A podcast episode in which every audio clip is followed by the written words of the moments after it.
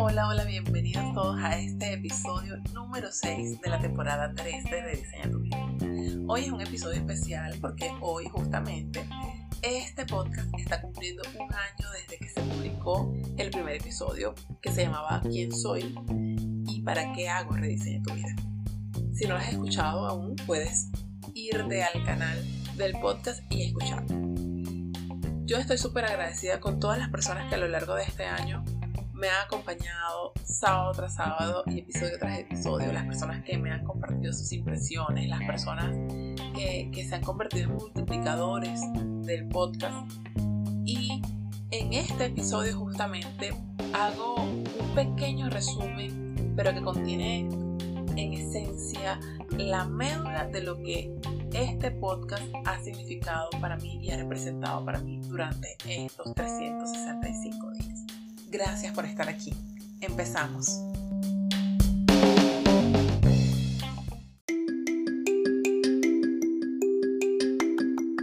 Nuestras experiencias, el lugar donde nacemos y vivimos, los padres y la familia que tenemos, las decisiones que tomamos y las que dejamos de tomar, los mensajes y las enseñanzas que recibimos, en fin, nuestro pasado podría definir la vida que tenemos, le ha dado forma. Sin embargo, siempre tenemos la oportunidad de elegir con qué de todo eso nos quedamos, qué hemos aprendido, qué nos sirve. Podemos quitarnos condicionamientos y creencias que quizá en algún momento nos funcionaron, pero que ahora nos limitan. Podemos incorporar nuevos aprendizajes, nuevas experiencias, comprender por qué tomamos las decisiones que tomamos y darle un giro a nuestra vida, rediseñarla a nuestro gusto. En este espacio comparto contigo anécdotas, reflexiones, tips y estrategias para encontrar una manera distinta de mirar nuestras experiencias y vivencias y descubrir posibilidades ocultas en ellas, darles un nuevo significado. Todo con el propósito de comprender que el pasado no tiene por qué definir nuestro presente y nuestro futuro, de cuestionar las creencias y pensamientos que tenemos, de que conectemos con nosotros mismos, con nuestro potencial, con nuestra esencia. Yo soy Andreina Quevedo y esto es Rediseña tu vida. Cuando empecé con este proyecto tenía la intención de compartir lo que yo había aprendido durante los cuatro años previos acerca de las creencias, sobre mirar el lado positivo de las cosas, reconocer lo bueno que puede surgir de una experiencia dolorosa o desagradable.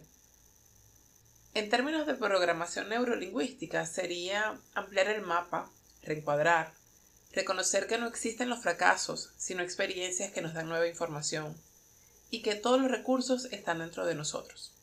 Todo esto para mostrar cómo se puede tener una vida más plena.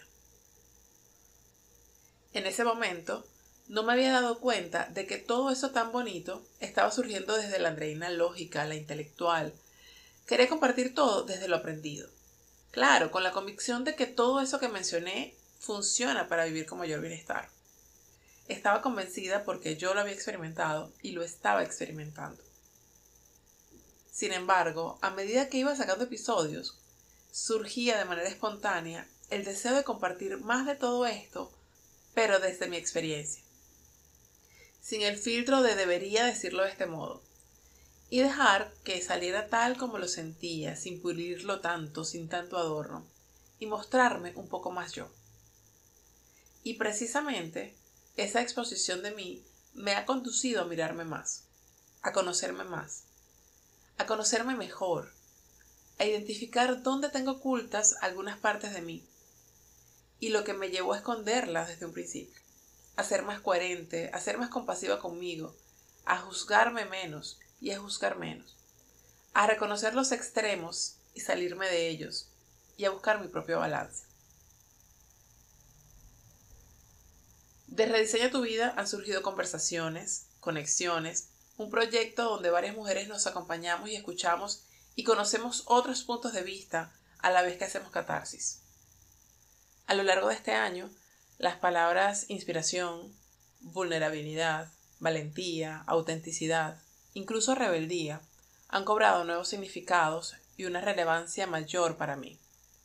Mi continuo hablar y mi continua reflexión y análisis por todo que había considerado como unos grandes defectos se han convertido en dos de mis grandes herramientas. Con Rediseña tu vida he aprendido a conectar más conmigo y a encontrar y mostrar mi versión más auténtica. Y sí, la intención sigue siendo compartir de lo aprendido para que otros puedan inspirarse y tener una vida más plena. Lo que ha cambiado es la manera de compartirlo. Ya no pretendo hacerlo desde lo técnico, lo intelectual, los conocimientos o las teorías. Todo eso se consigue en Internet. Sino que desde mi propia experiencia, habiendo pasado todo por mi tamiz personal, comparto cómo estas teorías las he aplicado y lo que yo he sentido y vivido, y desde esa experiencia, inspirar. Y no es que pretenda ser un modelo de vida, pero sé que cuando yo me atrevo a mostrarme, cuando me permito ser yo, cuando me quito las capas y capas de condicionamientos aprendidos y que solo pretende complacer a otros a costa de mi bienestar, estoy haciendo un camino, un camino que otros pueden transitar.